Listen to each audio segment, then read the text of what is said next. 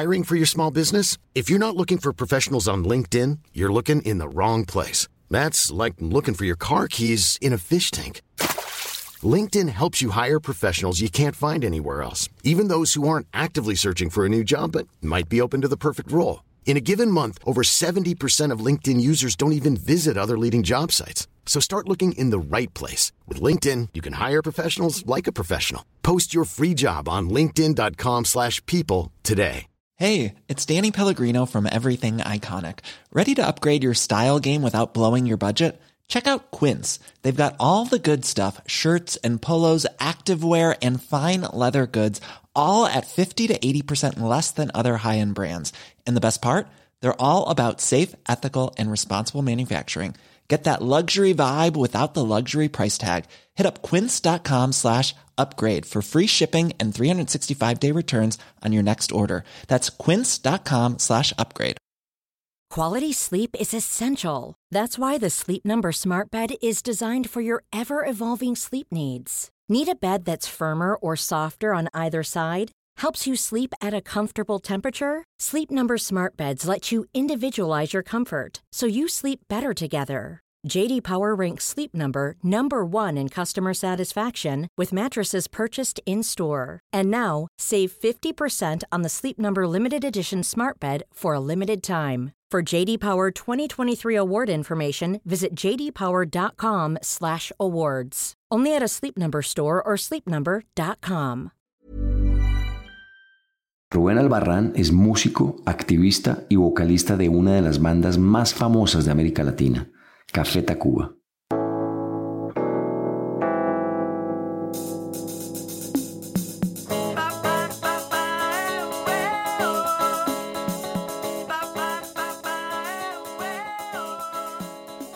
Desde 1989, este grupo ha mezclado sonidos de la cultura popular mexicana con el rock. Es común encontrar en su música instrumentos tradicionales como la jarana y el tololoche, que acaban fundidos con las guitarras eléctricas y el bajo. Pero también elementos simbólicos asociados a la naturaleza, como el sobrenombre artístico que Rubén adoptó hace algunos años, Sopilote.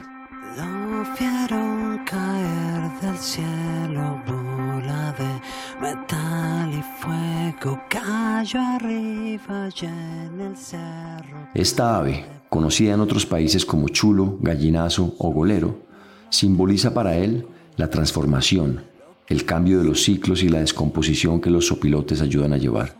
Para Rubén, su camino como cantante lo ha llevado también a explorarse a sí mismo y a experimentar en carne propia el poder que tiene la música en los seres humanos. Sí creo que, la música eh, y el arte eh, pueden hacerte entender, pueden eh, abrir, expandir tu campo de visión, te pueden hacer ponerte en el lugar de otra persona y, y darte cuenta que no quieres estar en ese lugar y que además pues puedes ayudar a esa otra persona, ¿no? Como dicen, pues la felicidad no existe si no es para todos. así es el arte y la música más, ¿no? Tiene, tiene esa posibilidad de entrar muchas veces no, no por la mente, sino por el, por el corazón. En Elemental sabemos que el cuidado del planeta y el respeto por todas sus especies es una causa que no tiene fronteras. Por eso, en esta búsqueda por contar historias de personajes extraordinarios, Hablaremos ahora con mexicanos y mexicanas dedicados a defender y sanar nuestra relación con la tierra. En esta conversación conoceremos cómo la música llevó a Rubén Albarrán a despertar su activismo como defensor del agua, de las comunidades indígenas y de las infinitas formas de vida con las que compartimos este planeta. Pero sobre todo, escucharemos la preocupación que tiene por el daño que estamos haciendo a la tierra y la importancia de elevar la conciencia en medio de esta crisis. Mi nombre es Nicolás Ibargüen. Soy periodista, ambientalista y amante de la naturaleza.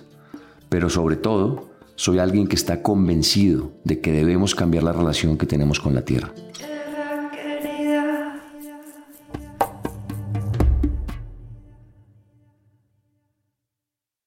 Rubén, primero que todo quiero agradecerte muchísimo por estar acá con nosotros, apoyando este proyecto elemental para despertar conciencia sobre el medio ambiente.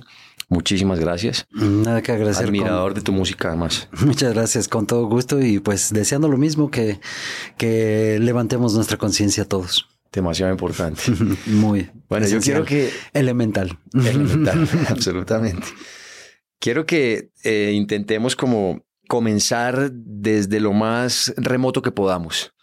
Todo el mundo te conoce por tu música, por eh, bueno, una de las bandas más importantes de América Latina, pero también e-, eres un, una persona muy preocupada por los temas ambientales, un activista ambiental que ha hecho muchísimo en muchos temas, que ya hablaremos en este podcast. Quiero irme, remontarme a, a, a esos momentos cuando empezó tu, tu preocupación por el medio ambiente que no necesariamente fue al mismo tiempo que la música. Entonces llévame allá, ¿cómo empezó esto? ¿Cómo empezaste a, preocuparte, a enterarte, a, sentir que era importante eh, dar tu voz por el medio ambiente? Bueno, cuando comenzamos Café Tacuba y antes, porque pues eh, soy músico antes de, de, comenzar con Café Tacuba, tuve otros grupos, eh, pues era una persona que en realidad no estaba preocupada ni enterada, mm, en realidad no, no le prestaba atención. Sin embargo, bueno, pues siendo el cantante del grupo y el cantante pues normalmente es el punto de contacto entre entre el público y el grupo. Es, es como la, la, punta de lanza. Entonces, eh, mucha gente comenzó a acercarse a mí para externarme sus preocupaciones, eh, la situación que estaban viviendo, que estaban enfrentando, la lucha que estaban organizando para enfrentar esas situaciones. Y es así que me empiezo a sensibilizar. Ciertamente no, no recuerdo qué fue lo, lo primero que en lo que me involucré, pero podría ser una manifestación frente a la embajada norteamericana en contra de las eh, pruebas nucleares que se llevaron a cabo en el, en el archipiélago eh, Atolón se llamaba. Te estoy hablando de 1996, creo. Creo que eso fue como de las primeras cosas que hicimos como grupo. Entonces, eh, pues sí, fue así que me, me, fui sensibilizando. La gente se acerca, pues empiezas a, a, conocer, a escuchar historias. A veces me invitaban a alguna comunidad o pues a algún lugar donde estaba organizada ese, esa asociación y pues me compartían y pues uno no puede más que sensibilizarse. Dicen que uno ama lo que conoce. Y cuando conoces... cuida lo que ama. Este, eh, cuando, ah, exactamente, ¿no? Amas lo que conoces y, y, cuidas lo que amas. Entonces, pues esa es la, la línea que, que me llevó hasta, hasta este momento. Entonces tú pasaste de la música a, a, una protesta en la calle frente a la embajada americana, básicamente. Así fue. Sí, creo que fue de lo primero que hicimos. ¿Y tu banda, toda tu banda te apoyaba en el tema? Sí, claro. Sí, eh, muchas veces les externo pues estas preocupaciones y ellos acceden a pues a participar. También tienen sus preocupaciones, tal vez no, no lo hacen de forma activa o no, no, no lo llevan a, a una acción, pero están, bueno, a una eh, acción de ir a buscar o ir a reunirse con personas, pero sí que lo hacen pues a través de la música. Bueno, en tu camino, eh, y te digo yo como ambientalista, siempre, bueno, digamos que yo empecé muy diferente en ese sentido, pero siempre hay como un tema en particular que cuando uno empieza a descubrir, pues porque la problemática ambiental es gigante, podemos quedarnos hablando acá de temas de medio ambiente y nos quedaríamos horas.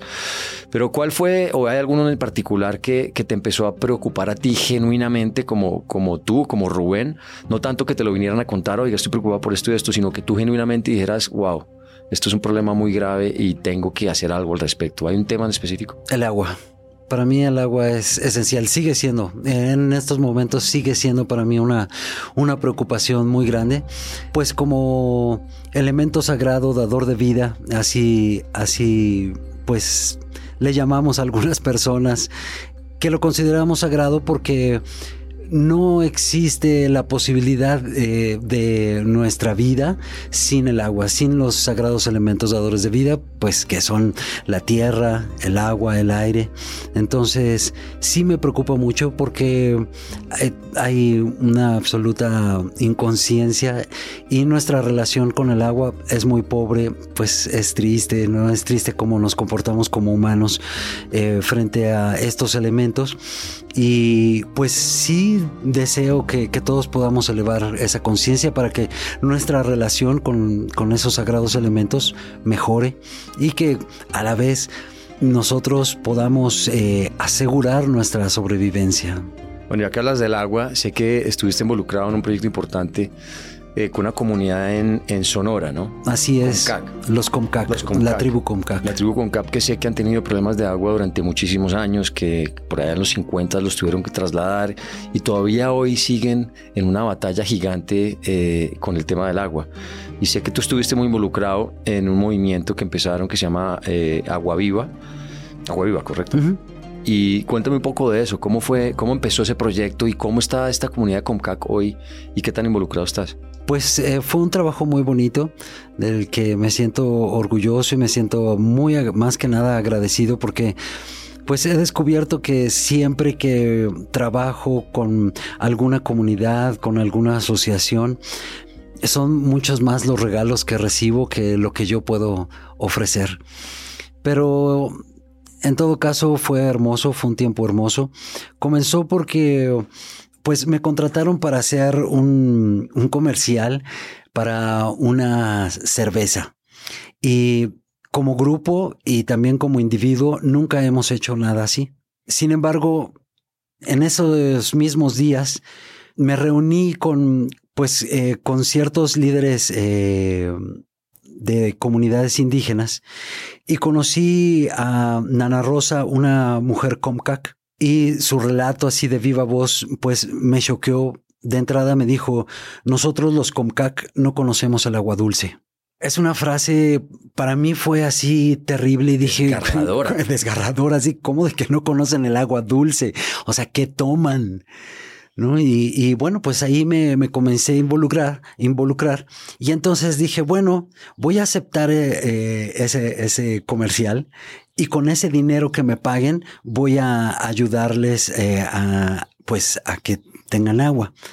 Un pensamiento pues muy simplista, porque uno piensa que el dinero va a solucionarlo todo, pero no es así. Y qué bueno, porque gracias a ello aprendí muchísimo. Fueron tres años aproximadamente que estuve visitando esta comunidad y fue muy bello. Afortunadamente el comercial nunca salió porque, porque pues no quiero involucrar mi imagen con, con compañías de, de cerveza, así directamente, porque bueno, lo hago a través de la música, ¿no? Pues los festivales ahora son festivales de, de bebidas, ¿no? Pero bueno, así directamente haciendo un comercial, que era un, un comercial, entre comillas, eh, pues para lo que hacen las compañías para limpiar su imagen, que dicen que plantan tres arbolitos y entonces ya se limpian la imagen y dicen, no, nosotros somos este, somos este, los, los que vienen, somos limpios. Los salvadores. Somos los salvadores, etcétera, etcétera, ¿no? Entonces, de eso se trataba el comercial y por eso me buscaron a mí, pues para tener esa imagen y acepté por esa razón. Ah, y además les dije, bueno, eh, ustedes deben de saber que hace un mes estuve con eh, el movimiento de, eh, pues, en defensa del agua en Mexicali, en contra de la Constellation Brands. Son la compañía, la competencia de esta otra que me estaba contratando. Entonces les dije, ustedes tienen que saber con quién están tratando, ¿no? Me dijeron, sí, está bien, está bien, hagámoslo y, y se hizo. A la mera hora decidieron que, que, que no lo iban a utilizar y fue perfecto para mí, pero me pagaron y con ese dinero pude, pude empezar a, a crear un equipo de gente pues que sí supiera cómo hacerlo, porque pues mi primera idea dije, bueno, pues compramos una desalinizadora y listo, ¿no? Así de fácil. Y no fue así de fácil. Fueron tres años, como te comento. Afortunadamente, al día de hoy, pues eh, tuvimos alguna respuesta, no la que esperábamos, pero tuvimos alguna respuesta de parte del gobierno estatal y del gobierno eh, federal. De hecho, eh, fue el presidente a, Punta Chueca, que es una de las dos comunidades de la, de la tribu Comcac, y al día de hoy, pues eh, ya cuentan con, con el servicio de agua. No era lo que nosotros buscábamos porque nosotros queríamos que la comunidad tuviera su propio pozo. Sin embargo, desgraciadamente, y esto es algo que, que, en lo que debemos de estar atentos todos, pues un, un, gran porcentaje de las aguas nacionales están concesionadas a las grandes empresas. Y en este caso, ahí en, en Sonora, en, la, en las comunidades Comcac, toda el agua está concesionada, toda el agua la tienen, pues ya sabes, los millonarios o los ricos del agua y no prestan. no, no, no, no, no la sueltan, ni siquiera al gobierno, porque pues los tienen agarrados de algún lugar. Y, y entonces, bueno, lo, lo que logramos, al menos, tenían una desalinizadora muy vieja. Entonces, bueno, ya eh, trajeron una des desalinizadora de última generación, supuestamente muy buena. Y bueno, nosotros les propusimos un sistema de, de pequeños pozos para que el agua no viniera del mar, porque esta es una comunidad eh, pesquera. Entonces, la salmuera, que es el desperdicio del el agua con con sales con muy alta concentración, más bien evaporan agua. Eh, y ese es el agua dulce que, que se genera, digamos, agua potable y todo lo demás pues queda muy concentrada y eso, eso se regresa al mar. Pero siendo ellos una comunidad de pesqueros, pues es como darse un balazo al... al Afecta al ecosistema. Afecta al, ecosistema, obviamente. Entonces, bueno, lo que propusimos fue un sistema de pozos para que de cada uno eh, se obtuviera una cantidad pequeña, pero que fuera sumando de agua que está menos salada que puede ser tratada por por la desalinizadora y la salmuera es, es mucho menos eh, concentrada. Eso fue lo que logramos y que se pusieran pues tuberías y que llegue a todas las casas. Fue algo bonito, no, no lo que esperábamos, pero, pero bueno, ya tienen agua en la casa. Wow, pero es una, es una gran historia, una, una muy buena historia, a pesar de que no se logró lo que, lo que, lo que esperabas. Igual el tema del agua acá en México es un, es un tema complejo, bueno, en el mundo entero, pero, pero en México en particular, que la gente de pronto desconoce, inclusive en la Ciudad de México, si no se hacen las cosas bien, puede llegar a tener una crisis de agua importante en las próximas décadas. En los próximos años. Los próximos años. Y, y, muchas de las, bueno, Monterrey ya, ya, ya tuvo crisis el año pasado, una crisis muy fuerte de agua. En todo el norte, pues hay, hay crisis de agua. Sonora, pues es el, es un ejemplo muy claro. Bueno, el agua es uno de tus temas. Ah, y también, y también eh, escuché una, un himno que hicieron para esa campaña, digamos, ¿no? Una canción. Y así sé que está danzando y sé que está rezando por el agua y la tierra. Seca la nación porque seca la han dejado ríos sin contaminado, territorio es tomado con tanta concesión. Así es, bueno, pues siendo artistas mm, es la herramienta, el arma que tenemos a la mano y en la que confiamos porque tiene el poder de pues de elevar la conciencia, de transformar nuestros pensamientos. Así es el arte y la música más, no tiene tiene esa posibilidad de entrar muchas veces no, no por la mente, sino por el, por el corazón. Eh, entonces es más fácil llegarle a la gente. Decidimos hacer esta canción para hacer del conocimiento público. Ya lo hemos hecho, pues somos un grupo de músicos que estamos eh, preocupados y que cuando surge una situación así decidimos reunirnos, pues eh, es la herramienta que utilizamos. Rocco, Lengua Alerta, y pues muchos músicos que, que, estamos preocupados y que pues tenemos una amistad, somos cercanos y nos mandamos un mensajito y decimos, ¿qué onda? Hagamos una canción para esta causa. Sí, sí, hagámoslo y, y nos ha resultado bien porque a fin de cuentas llamamos la atención, la gente tiene el conocimiento de esa situación y obviamente, pues es lo que a los gobiernos, a los políticos, a los empresarios no les gusta que, que sean balconeados y entonces ahí sí empiezan a poner eh, atención a, pues a sus cagadas, ¿no? Obvio. Oye, eh, bueno, obviamente tú como artista, Café Tacuba, ¿qué tanto has usado, eh, ahora que me dijiste este ejemplo, pero qué tanto has usado tú la música como herramienta en tu activismo, digamos, para transformar conciencias, para elevar conciencias, para poner atención a los temas de medio ambiente? Para mí no hay una herramienta mejor. Como te lo mencionaba, sí creo que, que la música y el arte pueden hacerte entender, pueden eh, abrir, expandir eh, tu campo de visión, te pueden hacer ponerte en el lugar de otra persona y darte cuenta que no quieres estar en ese lugar y que además pues puedes ayudar a esa otra persona, ¿no? Como dicen, pues la felicidad no existe si no es para todos. O sea, pensar que somos felices o que, o que somos, mm, que tenemos prosperidad y que es una fantasía, ¿no? Porque, porque bien sabes que hay niños durmiendo en la calle y bien sabes que hay mujeres que al tiempo que están amamantando a sus bebés están recogiendo minerales. Entonces, o sea, eso, eso, los que lo están escuchando, disculpen, pero así es, es una piedra en el zapato. O sea, no puedes ser feliz. Nuestra felicidad, nuestra, nuestro bienestar, de alguna forma siempre va a estar empañado mientras sepamos que el otro está sufriendo. Claro, somos, somos una red. Somos Estamos una red. interconectados. Exactamente. Todo es interdependiente. Aunque Así le hagamos es. daño a la naturaleza al final, igual los demás no lo hacemos a nosotros mismos. Es una realidad. Alguna vez conocí a un, un taita colombiano y, y nos decía, pues era una reunión así también, pues de gente preocupada por el ambiente, pues por nuestras relaciones con, entre nosotros, con los animales, con la naturaleza, con, con el todo. Y, y nos decía el taita, oigan, pero no se confundan. No, no hay que salvar al planeta. A los que tenemos que salvar es a nosotros mismos. O sea, va a pasar, van a pasar cinco mil o diez mil años o un millón de años, pero no importa porque el tiempo no existe, porque el tiempo solamente existe para el que lo cuenta.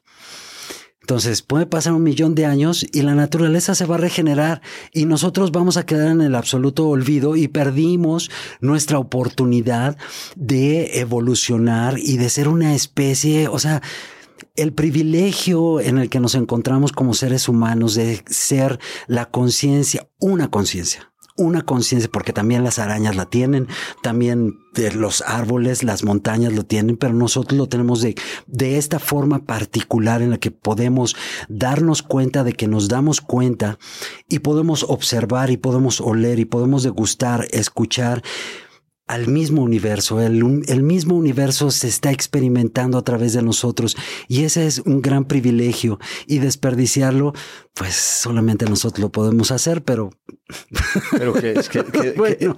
qué bonito que lo mencionas y qué duro suena, porque yo siempre digo, eh, nuestro potencial es inmenso, está por allá arriba y en este momento estamos viviendo como en una parte muy bajita de nuestro potencial como especie.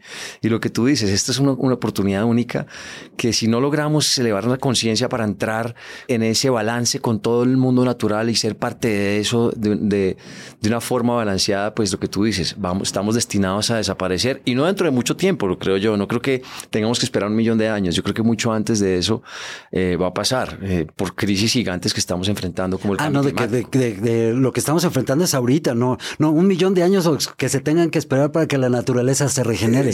No, pero esto es, este, ahorita estamos viviendo este, este momento, esta situación límite que pues muchos dicen que ya rebasamos el, el point of no return, otros dicen que, que, que todavía lo logramos, pues es gente positiva, gente negativa, ¿no? ¿Quién lo va a, quién lo va a Bueno, saber? de hecho, pero de hecho hay un, hay un reporte muy grande del panel intergubernamental de cambio climático, que es un panel de, de científicos de 150 naciones del mundo, de las Naciones Unidas, diciendo que nos quedan más, más o menos 10 años para contrarrestar todas las consecuencias catastróficas del cambio climático. Y la palabra catastrófica significa extinción un poco, o sea, vamos a, a enfrentar crisis que, que nunca hemos, digamos que enfrentado como especie, o sea, como nuestra especie en realidad nunca ha estado en riesgo de, de extinguirse toda. Ahora estamos en riesgo por lo menos de que la civilización como la conocemos deje de existir. Entonces, pues eso es demasiado preocupante. También a la vez yo pongo así changuitos, suerte, que sí nos extingamos por completo, porque, porque desgraciadamente así no dudo que así todos aquí nos estemos muriendo y veamos así unos cohetes como salen disparados con este dirección a alguna estación espacial y los malditos multimillonarios así que son los con menos conciencia son los que se van a salvar. Digo, no puede ser, o sea, es, es- ya es así como, como el, el, el pinche cáncer así que se empieza a, A expandir. a expandir por, no, que se quede aquí ya, güey. si no somos capaces, y sobre todo estas mentes de estos multimillonarios ricos, poderosos, si ni siquiera ellos son capaces de darse cuenta la importancia de proteger lo que ya hay acá, porque es que si les ponemos a todos los millonarios del mundo a que recreen eh, lo que nos da los árboles, lo que nos da el mar, lo que nos da los ecosistemas de la tierra que ya nos dan, nos dan el alimento, nos dan, eh, equilibran el clima, nos dan todo lo que necesitamos para vivir, ve y replica eso en un planeta como Marte yo lo veo imposible. Por más dinero que tengas, por más ideas que tengas, por más poder que tengas, hoy en día ni siquiera existe la tecnología para replicar lo que hace un árbol. Entonces, eh, para tu tranquilidad, tranquilidad, no lo van a lograr. No va a pasar. Se van a morir como cucarachas en Marte. Pero bueno, eh, has estado, vamos a través de tus causas que son muy interesantes y, y no quiero dejar de cubrir ninguna. Hablemos de la última que, es, que escuché, que yo también estoy aterrado con ese tema, es el, tren Maya, que es este capricho del, presidente de México de hoy que, que quiere dejar su legado en un territorio que además eh, es sagrado para muchas culturas, por un lado, eh, es el hogar del felino mamífero más grande de las Américas, que es el jaguar. Eh, y ecosistema para muchas especies y además es un ecosistema único en el mundo, que es este sistema de aguas, es un río subterráneo de los más grandes del mundo, si no estoy mal. Y lo que hagas en un punto de la península de Yucatán va a afectar a todo lo que pasa, porque la gente dice, sí, pero el impacto puede estar acá. No, por debajo está conectado de maneras que nosotros ni siquiera entendemos. Y este señor está mandando con toda su fuerza a hacer este tren que la verdad no entiendo muy bien ni siquiera su, su propósito final con tantos ya carreteras que hay, porque ya hay demasiadas carreteras, ya eh, ciudades en todas partes con aeropuertos. Cuéntame un poquito de, primero lo que piensas del tema y segundo cómo te has involucrado, porque sé que le mandaste una carta al presidente y todo esto, hablemos de eso. Sí me preocupa como me preocupan muchas otras eh, obras y sí, eso sí me preocupa mucho porque veo que desgraciadamente están destruyendo este sistema único, como tú lo mencionas, de una forma pues indiscriminada, pues teniendo en mente, supongo, pues estará detrás el dinero, el poder. Yo creo que el presidente no tiene como el poder eh, para enfrentar fuerzas y poderes mucho más grandes que él tiene. A mí se me hace que, que tiene un poquito una mente, pues sí, tercermundista y pues yo creo que es un poquito como su negocio, su negocito, ¿no? Así para, pues para salir con algo después de la chambita, ¿no? Pero pues también hay otros poderes y pues está ahí detrás este otro proyecto que es eh, el tren eh, interísmico, que es mucho más aterrador, por llamarlo de alguna forma, por todas las consecuencias que va a traer. ¿Estás hablando del corredor interoceánico? Exactamente, del corredor interoceánico. Ah, sí. Entonces, pues es mucho más destructor. para los que no saben, trae otros planes. Lo que pretenden es hacer prácticamente un canal como el canal de Panamá acá en México. Exactamente. para los que no entienden qué es eso y las consecuencias de esto, ni siquiera podemos. Esta, estaría atravesando la selva de Chimalapas que es eh, la selva mejor conservada de México, donde también vive el jaguar, por ejemplo. Pues además, todo lo que acarrea, ¿no? El, corredor interoceánico, el tren Maya, porque dicen, bueno, es nada más una vía de tren, solo una vía de tren, pero que pasa arriba de todo este sistema de, de cuevas y de ríos subterráneos, que eso es muy frágil. Pero no solamente eso, pues se van a deforestar grandes extensiones de selva, pues para hacer las estaciones, para hacer hoteles, todos los servicios alrededor de las estaciones y de esos lugares, pues obviamente se va a generar eh, infraestructura que va a seguir destruyendo. Van a venir personas a trabajar de fuera. Se crean una, un desequilibrio social es fácil como ver hacia el futuro lo que puede suceder cuando vemos hacia el pasado y vemos lo que sucede en la Riviera Maya. Si dijeras, bueno, ha sido un proyecto turístico así increíble que le ha traído unos beneficios increíbles a, a nuestro país, pero no es así. Ellos nos dicen que sí, ¿no? Y siempre te dicen, ah, es que el turismo es muy importante. Pero en realidad los beneficios económicos eh, se los quedan los empresarios, los grandes empresarios que aparte pues son internacionales, que crean estos complejos turísticos all inclusive para construirlos, llevan a cientos de trabajadores de las diferentes comunidades de la península de Yucatán, los contratan durante algunos meses para que estén construyendo esos mega resorts. Y eh, estas personas pues viven en el lugar donde construyen. Entonces se desapegan de su comunidad empiezan a tener pues otras costumbres otra alimentación empiezan a pues utilizar el alcohol, las drogas, eh, empiezan a visitar los antros, la prostitución, pues de, es de conocimiento de todos cómo el narco se ha apropiado del área. Entonces, que me expliquen cuál es el beneficio para el país. Todas esas comunidades mayas están siendo destruidas porque vienen los mega resorts, les ofrecen trabajo, porque aparte terminan de construir el, el hotel y se acabó el trabajo.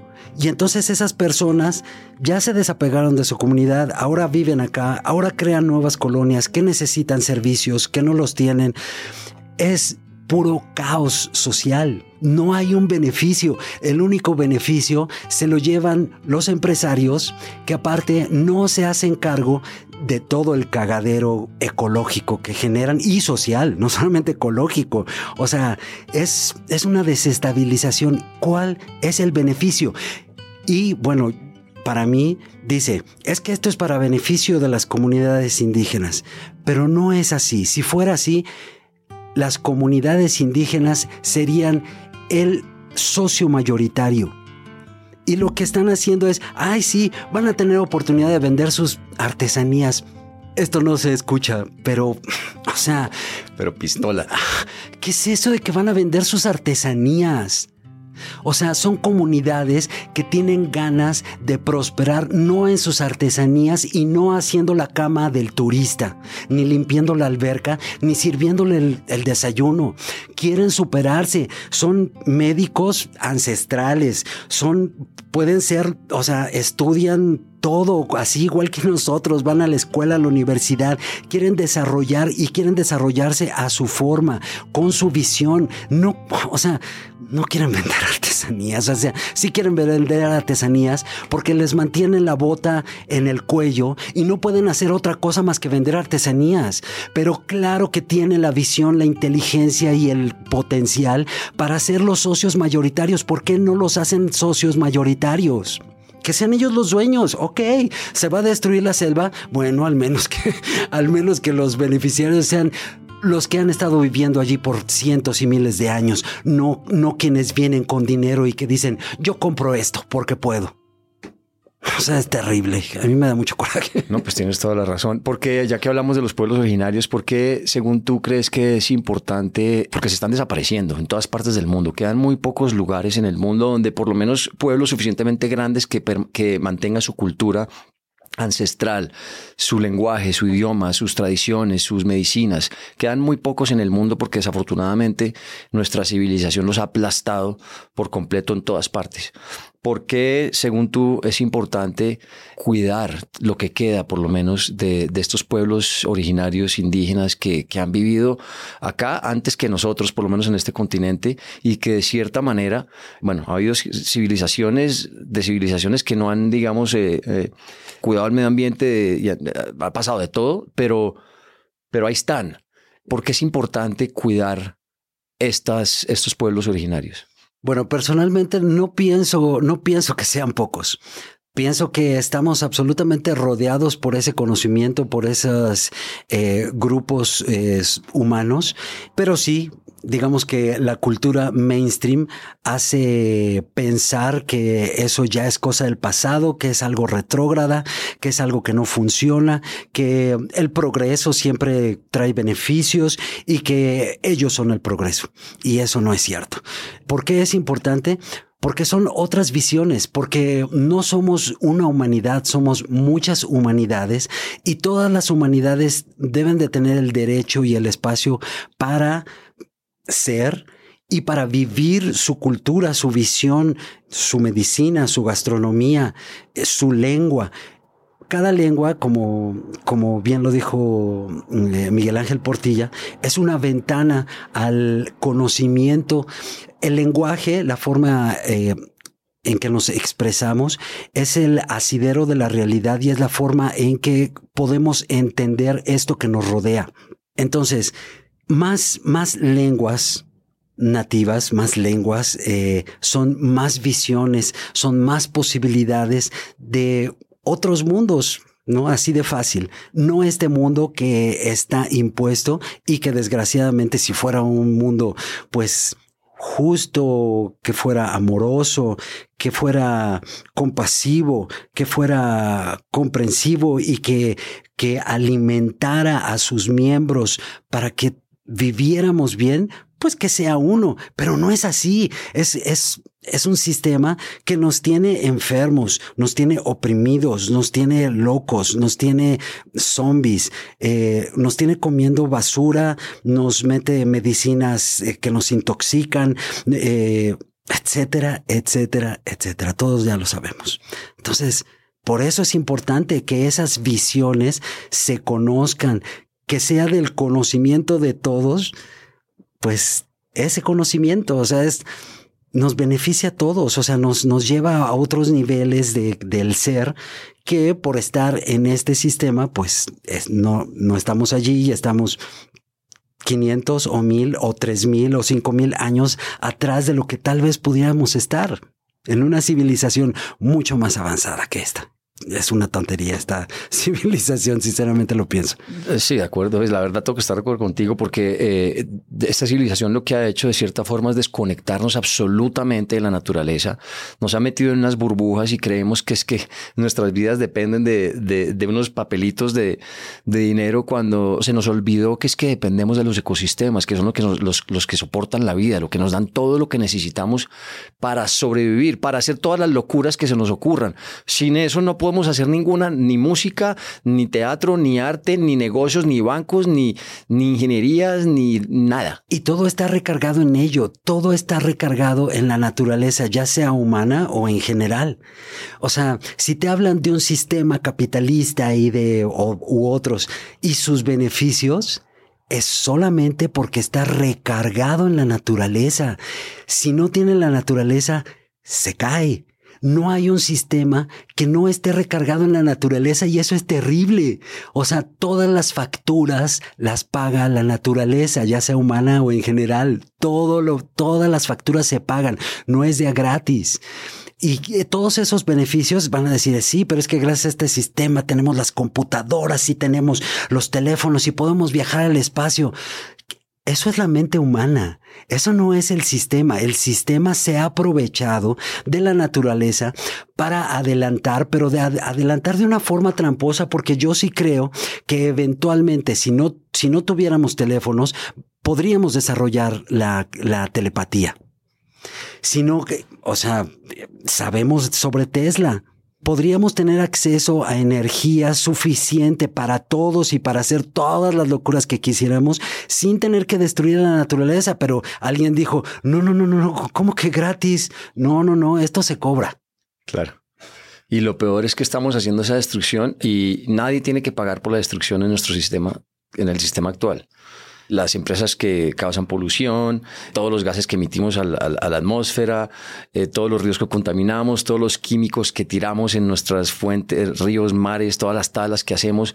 Nadie está pagando en realidad eh, pues económicamente hablando, porque si estamos pagando en que estamos a punto de extinguirnos y no hacemos algo al respecto. Y nuestra vida, nuestra mente, lo que pensamos, lo que sentimos, lo que comemos, lo que bebemos, bebemos agua muerta. Es terrible, o sea, qué tristeza el nivel en el que nos encontramos, que pensamos que vivimos bien, pero en realidad estamos viviendo un 10% del nivel de vida en que podríamos vivir conviviendo con la naturaleza, bebiendo agua que, que nos nutra, con alimentos limpios, eh, teniendo una vida mucho más satisfactoria, compartiendo con nuestras familias, con nuestros amigos, eh, siendo parte de un, sintiéndonos parte de ese entramado, de esa sociedad, porque somos útiles para ello, para ella. Pero no, lo, lo, que vivimos es totalmente lo contrario. Bebemos agua muerta, comemos pura porquería, este, nos envenenan con químicos en la comida, en los medicamentos. Estamos alejados de nuestros seres amados porque preferimos estar en el teléfono o estar trabajando porque necesitamos seguir trabajando para poder tener dinero y poder seguir comprando las los objetos que, no necesitamos. Que no necesitamos y que el, que el sistema nos hace sentir que, que sí necesitamos. Entonces, pues estamos viviendo en la precariedad, este, somos absolutamente subdesarrollados. If you thought the only way to get a more defined jawline with natural looking results was through surgery, think again. Juvederm Volux XC is a non surgical injectable gel filler that improves moderate to severe loss of jawline definition and can help you achieve natural looking results with little downtime. Even better, this improved definition lasts up to one year with optimal treatment. No maintenance required. Improve jawline definition for a smooth, sculpted look with Juvederm Volux XC. For important safety information and to find a licensed specialist, visit juvederm.com. That's J U V E D E R M.com. Not for people with severe allergic reactions, allergies to lidocaine, or the proteins used in Juvederm. Common side effects include injection site redness, swelling, pain, tenderness, firmness, lumps, bumps, bruising, discoloration, or itching. There's a risk of unintentional injection into a blood vessel, which can cause vision abnormalities, blindness, stroke, temporary scabs, or scarring. Talk to a licensed specialist to find out if it's right for you. I'm Sandra, and I'm just the professional your small business was looking for. But you didn't hire me because you didn't use LinkedIn jobs. LinkedIn has professionals you can't find anywhere else, including those who aren't actively looking for a new job but might be open to the perfect role, like me. In a given month, over 70% of LinkedIn users don't visit other leading job sites. So if you're not looking on LinkedIn, you'll miss out on great candidates like Sandra. Start hiring professionals like a professional. Post your free job on linkedin.com slash people today. Spring is my favorite time to start a new workout routine. With the weather warming up, it feels easier to get into the rhythm of things. Whether you have 20 minutes or an hour for a Pilates class or outdoor guided walk, Peloton has everything you need to help you get going. Get a head start on summer with Peloton at onepeloton.com.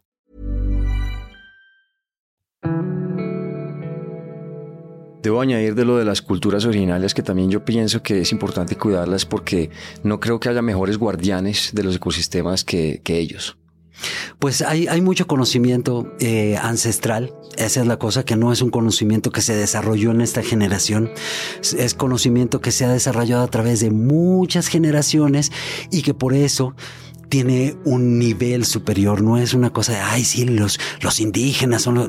No, es un conocimiento que se ha conservado por cientos o miles de años y que es un conocimiento superior al que se puede desarrollar pues en el lapso de una vida, de una vida eh, productiva, digamos, de un científico.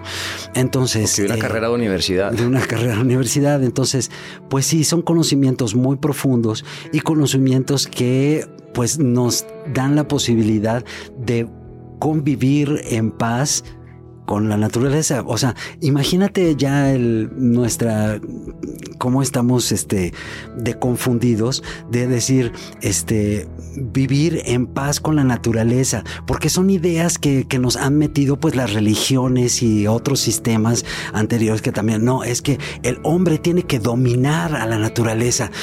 ¿Quién dijo eso? O sea, ¿quién, ¿a quién se le pudo ocurrir decir, es que el hombre tiene que dominar a la naturaleza si el hombre hombre es la misma naturaleza. Creo que ahí también mucha culpa la tiene la religión. Absolutamente. Ese es otro tema que podríamos hablar durante horas. Horas. Malditas religiones. Exacto. Oye, otro tema en el que estuviste involucrado que me parece interesantísimo y fuertísimo y preocupante, muy preocupante, es el tema de Wirikuta. Y además que es un, es un lugar eh, que se considera sagrado. Es más, creo que fue declarado por la UNESCO como uno de los lugares sagrados del planeta. Cuéntame tu, tu, bueno, primero lo que sabes de la zona, pero también cómo te involucraste en esto y en qué está. Bueno, eh, yo conozco este lugar pues desde hace tiempo porque pues sí soy psiconauta, ahora menos, pero en mi juventud lo, lo fui. Y pues como muchos jóvenes... Eh, fui al desierto de Viricuta pues para conocer a, la planta, la planta sagrada, es sagrada para mí, para el pueblo burrárica, es parte de, su trinidad sagrada que es eh, eh, el fuego, el venado y el, y el jicuri. Y pues fui a conocerlo y ahí pues hice, empecé a crear relaciones con este pueblo junto con muchos otros amigos músicos, ya sabes. Entonces, bueno, cuando, cuando nos dieron el llamado de que, de que Viricuta estaba en peligro, pues muchos de esos músicos que habíamos estado allá, pues respondimos al momento y, y pues con, a través de nuestro arte, ¿no? Lo mismo. Fue una, una situación complicada porque Viricuta en Viricuta no vive el pueblo Guirrárica. El pueblo Guirrárica vive en comunidades que están distribuidas en cinco estados, en Jalisco, en Durango, en San Luis Potosí, mm, y bueno, no recuerdo los otros dos, pero... Eh, pero para todos ellos esto es un lugar sagrado. Para todos ellos, eh, ellos tienen cuatro, cuatro lugares sagrados eh, según su cosmovisión. Uno de ellos es Viricuta, que es donde nace el sol.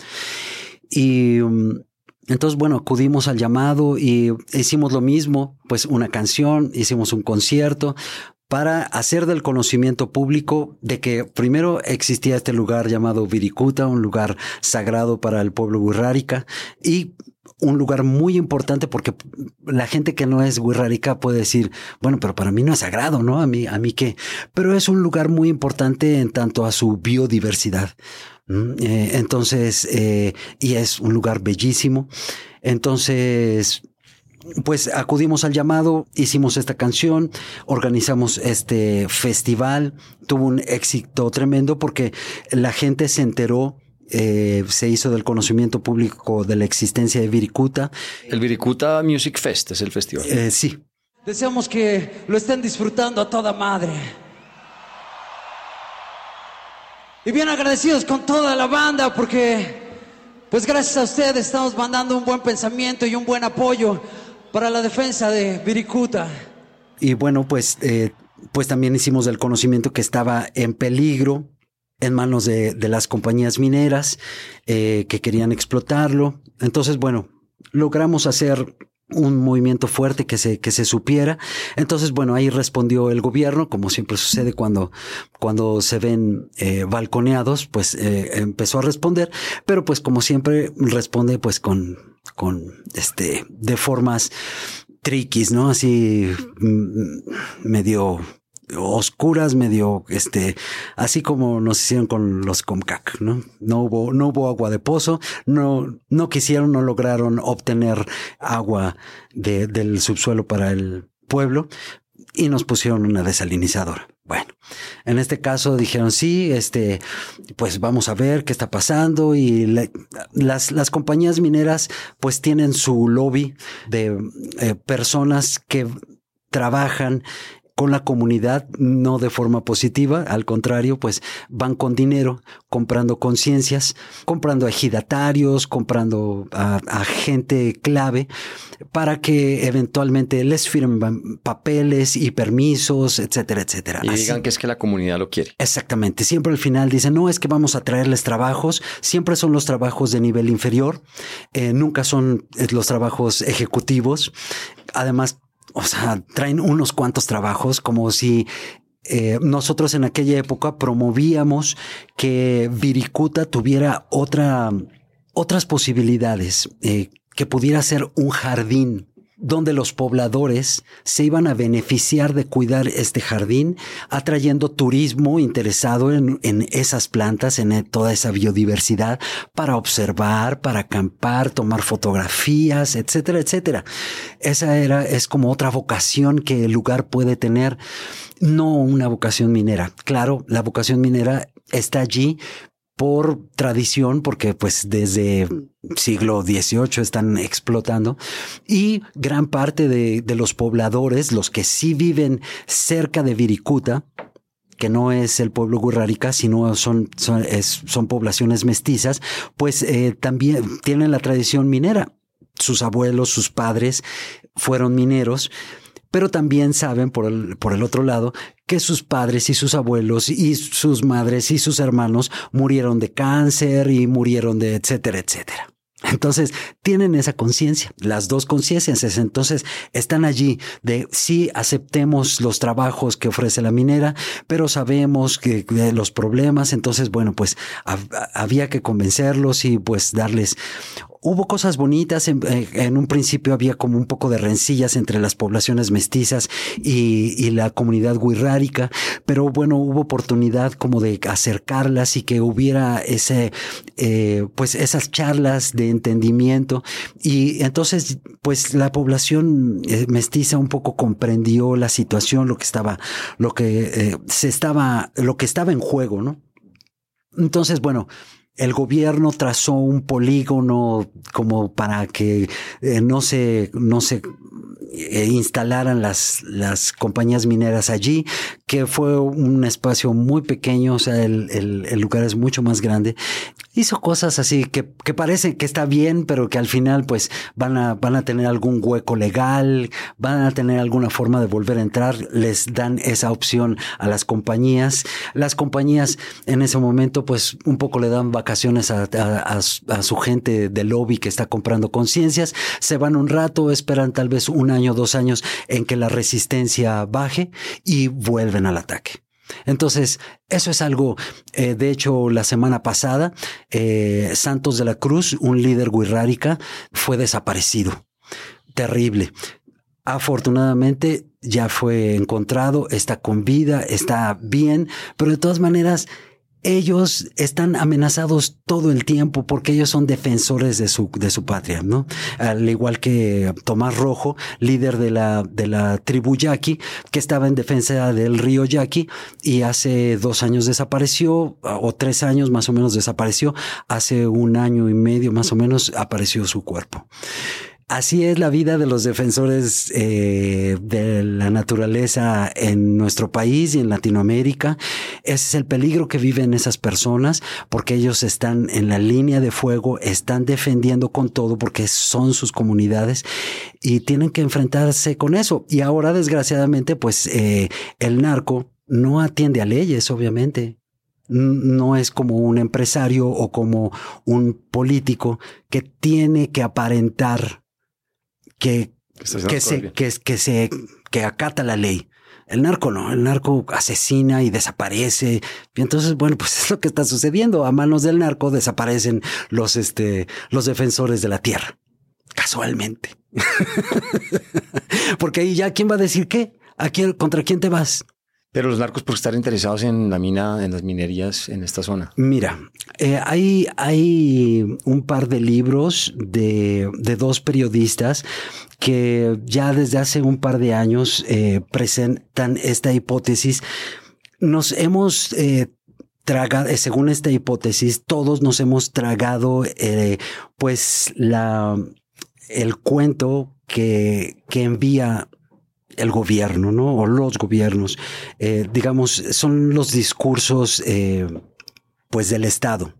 Y te lo meten a través, pues, de esa narcocultura y las películas y, y la música que a todos nos encantan, ¿no? Nos encanta ver en, en las plataformas de, de, de videos estas series de los narcos y que su sombrerote y que sus camisas y sus, y sus cadenas y todo y sus botas y, y, y son un desmadre y, tienen una, una organización gigantesca y, y con, eh, cuando truenan un dedo, un, un ejército.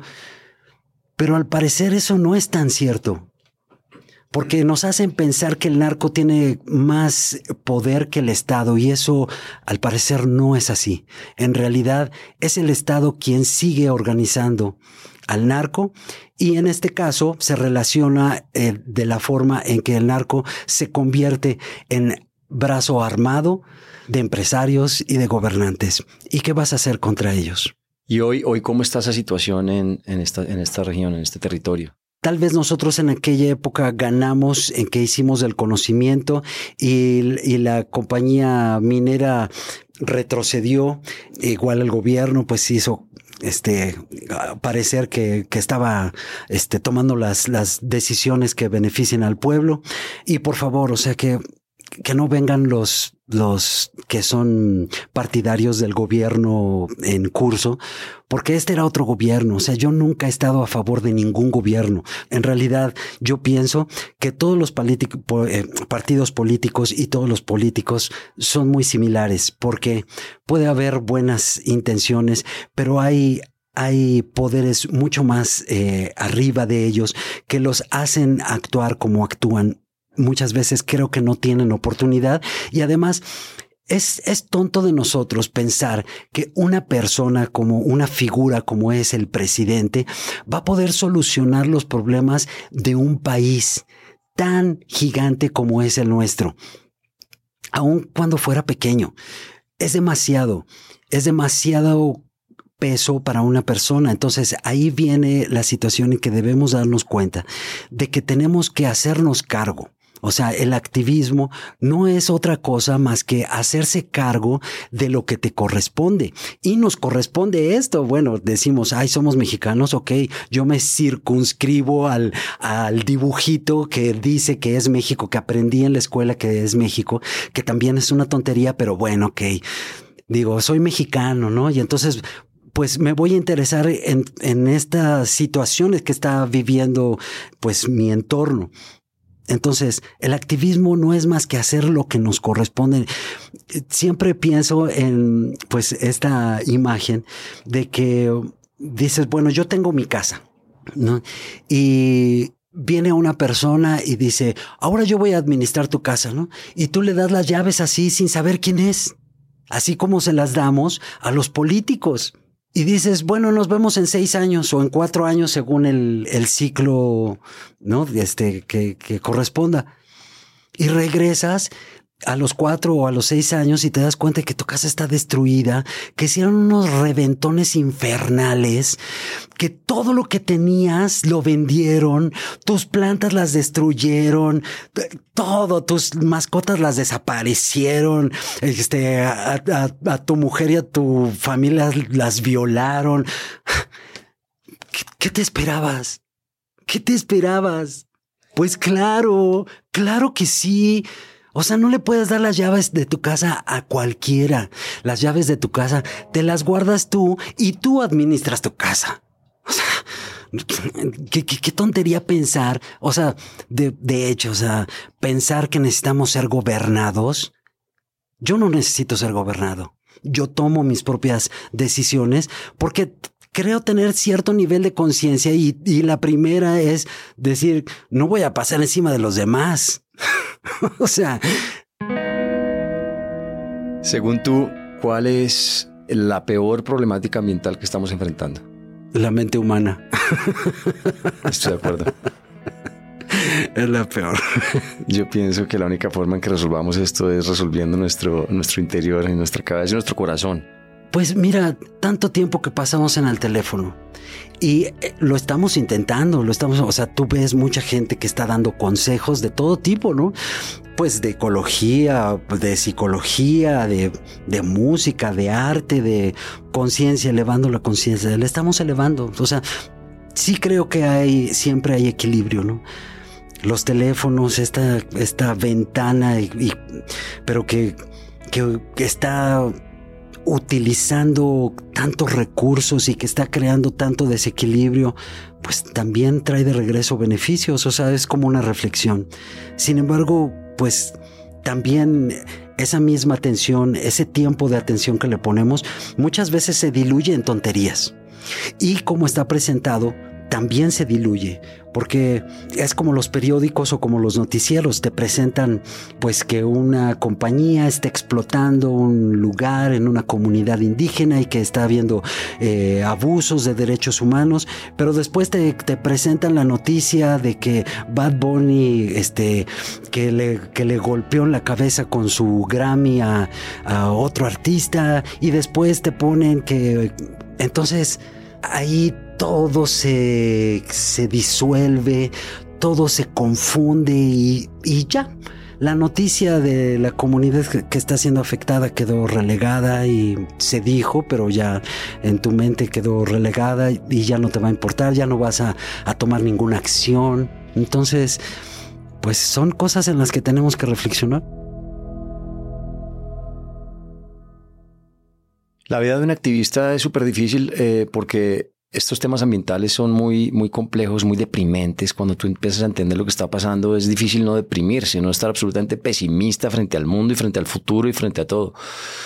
¿Cómo haces tú? ¿Qué te inspira para seguir luchando, para seguir prestando tu voz? La naturaleza, la naturaleza, o sea, sí, cuando me alejo de la naturaleza, los pensamientos pesimistas mm, me inundan y me siento muy negativo y me siento violento. Mm, en cambio, bueno, pues ir a darse una medicina de contemplación, de silencio, de, de la naturaleza, para mí es, es regresar como a tener pensamientos positivos, propositivos, ponerme en acción, recobrar energía para ponerme en acción. Esa es la medicina. Y no solamente la naturaleza, también puede ser la naturaleza humana, ¿no? Este, también, o sea, las conversaciones, eh, los pensamientos, las charlas, la música, el arte es tan importante, o sea, la gente normalmente piensa que el arte es algo secundario cuando no es así. El, el arte es medicina. El arte es medicina, el arte nos, nos puede sanar, el arte nos puede llevar por caminos mucho más gozosos, mucho más comprensivos, compasivos, bellos, ¿no? O sea, deseo que, que la humanidad podamos caminar la belleza, la belleza en la que ya estamos, pero que que destruimos y que no, no apreciamos.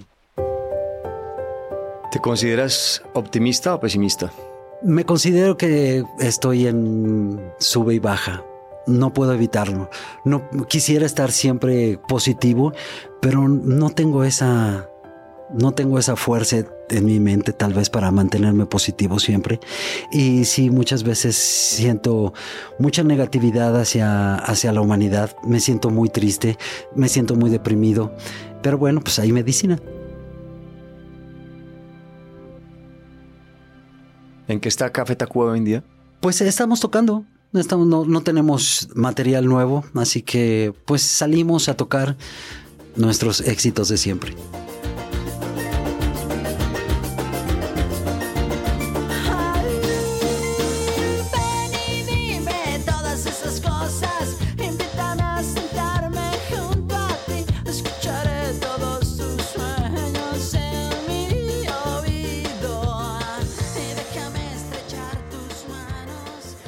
Son fenomenales.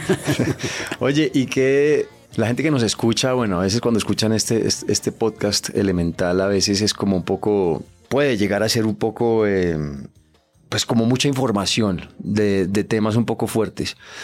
Eh, y la gente se puede llegar a sentir un poco mm, como sin poder, sin, sin tener mucho que hacer, como con desesperanza. ¿Qué tienes tú para decirle a, la gente? que ¿Cuál es tu mensaje?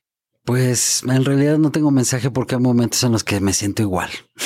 o sea, lo que ya se habló, ¿no? Hay medicinas y pues cuando uno se siente mal hay que procurarse una medicina, no un medicamento.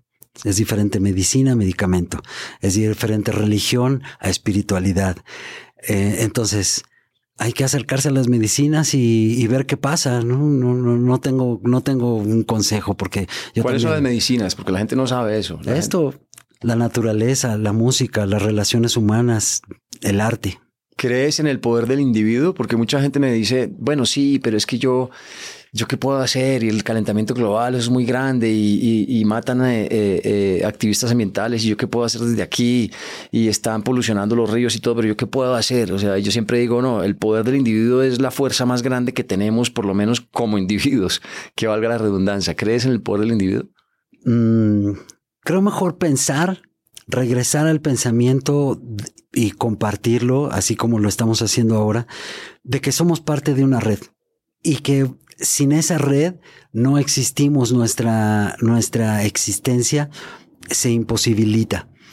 Entonces, pensar que somos individuos es como un primer paso para ir deshaciendo esa, esa red, esa, esa tela. Desgraciadamente, pues eso que te decía, ¿no? De, cómo ahora hay nuevas formas de, de deshacer esa, e, ese entramado social.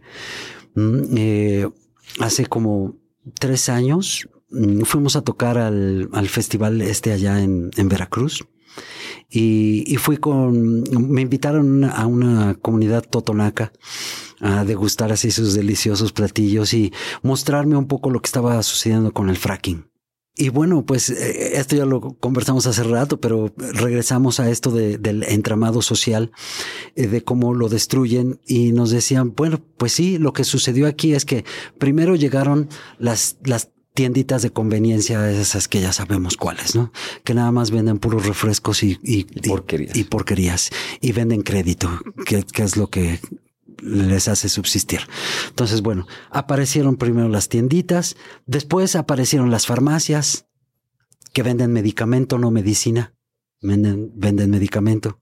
Después de las farmacias eh, empezaron a aparecer las discotecas y después de las discotecas empezaron a aparecer los table, y con los table, pues empezaron ya a aparecer los narcos y con los narcos las desapariciones, eh, los secuestros, entonces, es, es como un proceso que viven las, las comunidades y que está encaminado precisamente a destruir el entramado social, porque una vez que la resistencia empieza a recibir los ataques de los, de los secuestros, las violaciones a las mujeres, eh, las desapariciones, eh, las, las matanzas, pues obviamente la resistencia se, se debilita.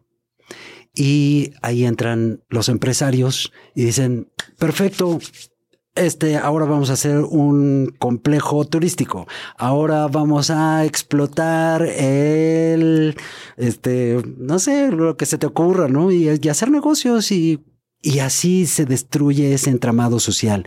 El entramado social pues nos ayuda a conservar una conciencia, una vida sociable, más pues de amistad, relaciones personales, en ese otro escenario, pues todo eso no existe. ¿Estás eh, eh, ahorita trabajando en alguna causa en particular o no específicamente? En la mía. Estoy destruido. pues bueno, sigue, sigue, sigue que lo necesitamos para terminar, ¿cómo, ¿cómo es tu visión del mundo, no sé, en el 2100? Maldita sea, maldito sea el mundo, es diferente planeta a mundo. Maldito sea el mundo, que desaparezca, por mí que desaparezca. No, perdón, me agarraste en mis días negativos. Te entiendo, me pasa lo mismo. este, sí, no, que viva, que viva el planeta, que viva el planeta. Victoria para el planeta. En 2100, ¿cómo es el planeta? Sin vida humana, lleno de árboles, ríos corriendo cristalinos, llenos de vida, frutas por todas partes, aves, belleza, amor entre todas las especies, un entramado de vida precioso. Que así sea. Bueno, se nos acabó el tiempo, Rubén. ¿Algún mensaje final para terminar? Que el tiempo solo existe para quien lo cuenta. Bueno, muchísimas, muchísimas, muchísimas gracias. Me hubiera gustado otra hora contigo, pero bueno, así es la cosa. Pero muy, muy bueno. Mil, mil gracias. Nada, nada que agradecer. Gracias a ustedes.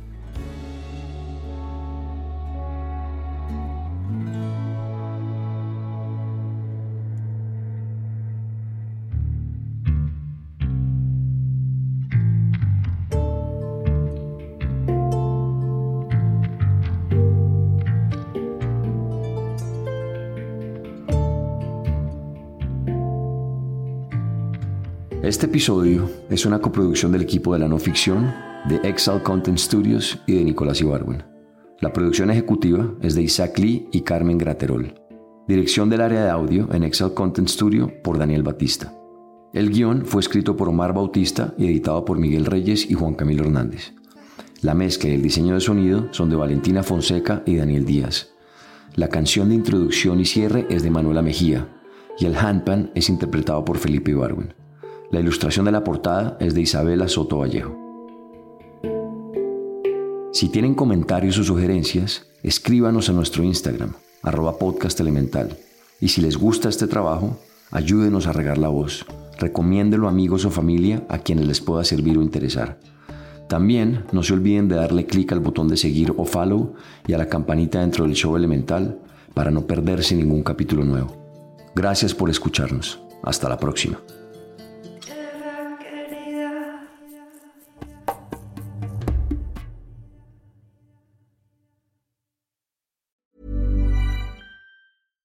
Catch yourself eating the same flavorless dinner three days in a row? Dreaming of something better? Well, HelloFresh is your guilt-free dream come true, baby. It's me, Kiki Palmer.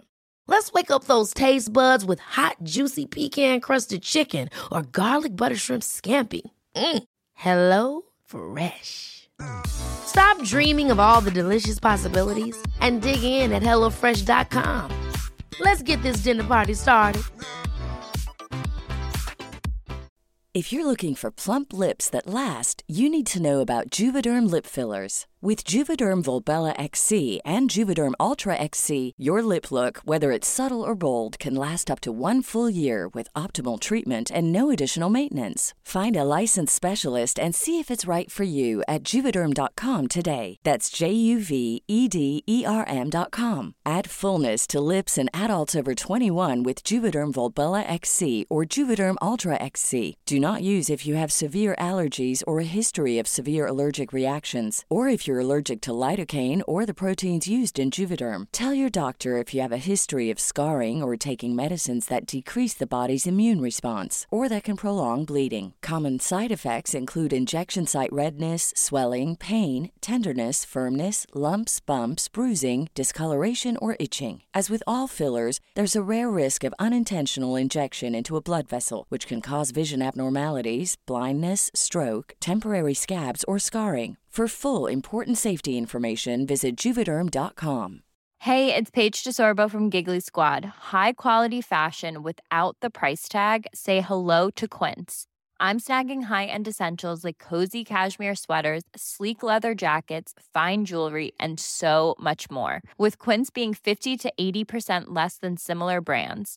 And they partner with factories that prioritize safe, ethical, and responsible manufacturing. I love that. Luxury quality within reach. Go to quince.com slash style to get free shipping and 365 day returns on your next order.